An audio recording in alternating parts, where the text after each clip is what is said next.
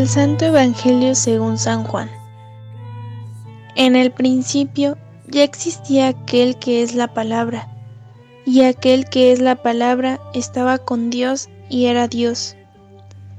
Ya en el principio Él estaba con Dios. Todas las cosas vinieron a la existencia por Él, y sin Él nada empezó de cuanto existe. Él era la vida, y la vida era la luz de los hombres. La luz brilla en las tinieblas, y las tinieblas no la recibieron. Hubo un hombre enviado por Dios, que se llamaba Juan. Este vino como testigo para dar testimonio de la luz, para que todos creyeran por medio de él. Él no era la luz, sino testigo de la luz. Aquel que es la palabra era la luz verdadera, que ilumina a todo hombre que viene a este mundo. En el mundo estaba, el mundo había sido hecho por él, y sin embargo el mundo no lo conoció. Vino a los suyos y los suyos no lo recibieron, pero a todos los que lo recibieron les concedió poder llegar a ser hijos de Dios, a los que creen en su nombre los cuales no nacieron de la sangre, ni del deseo de la carne, ni por voluntad del hombre, sino que nacieran de Dios. Y aquel que es la palabra se hizo hombre, y habitó entre nosotros. Hemos visto su gloria, gloria que le corresponde como a unigénito del Padre, lleno de gracia y de verdad. Juan el Bautista dio testimonio de él, clamando, a este me refería cuando dije, el que viene después de mí tiene precedencia sobre mí, porque ya existía antes que yo. De su plenitud hemos recibido todos gracia sobre gracia, porque la ley fue dada por medio de Moisés, mientras que la gracia y la verdad vinieron por Jesucristo. A Dios nadie lo ha visto jamás. El Hijo unigénito, que está en el seno del Padre es quien lo ha revelado. Palabra del Señor.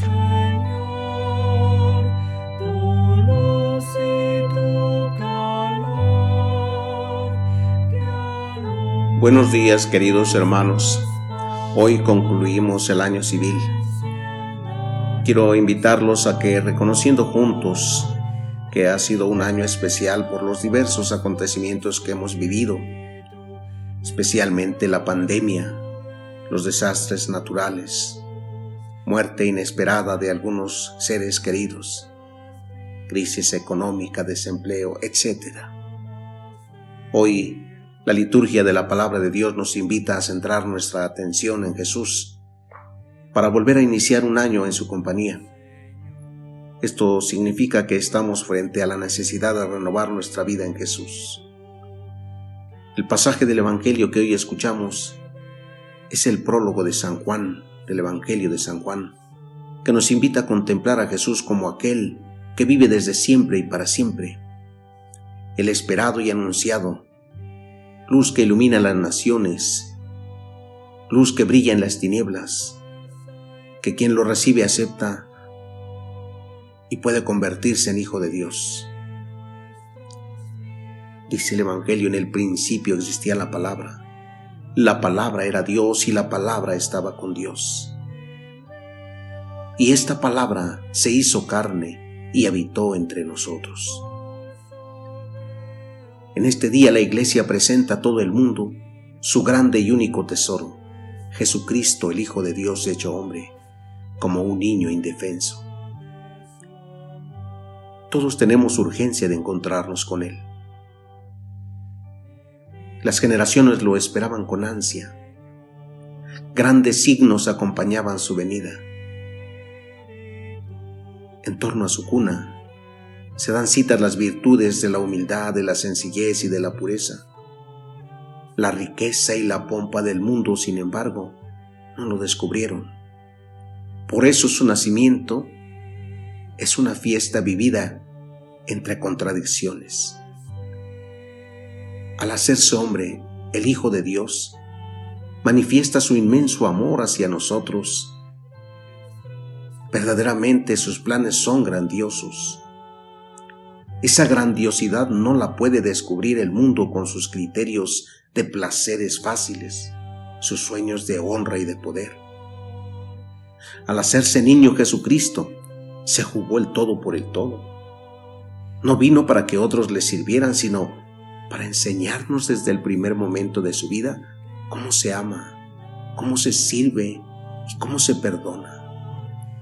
Y así nos redimió. La Sagrada Escritura es muy clara. Dice que no había alojamiento para ellos. El Hijo de Dios supo lo que es comenzar la vida sin techo. Jesús es el enviado de Dios, su palabra por excelencia, que vino a este mundo para hacernos conocer al Padre.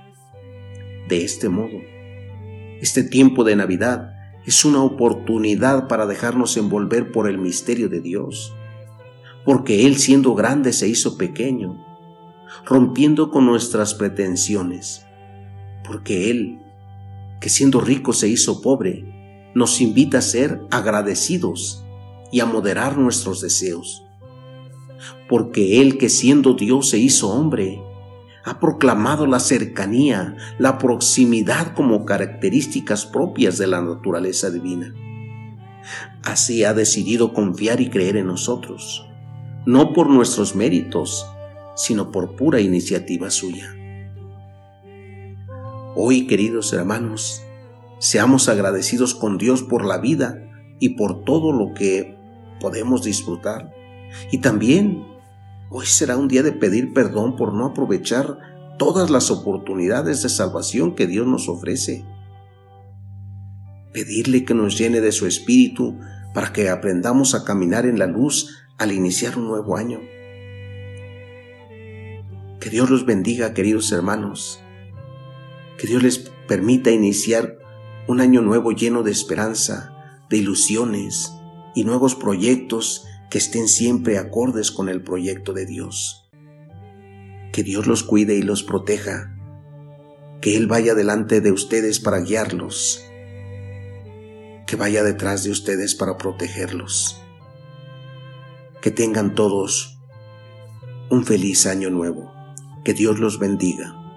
Pasen buen día, queridos hermanos.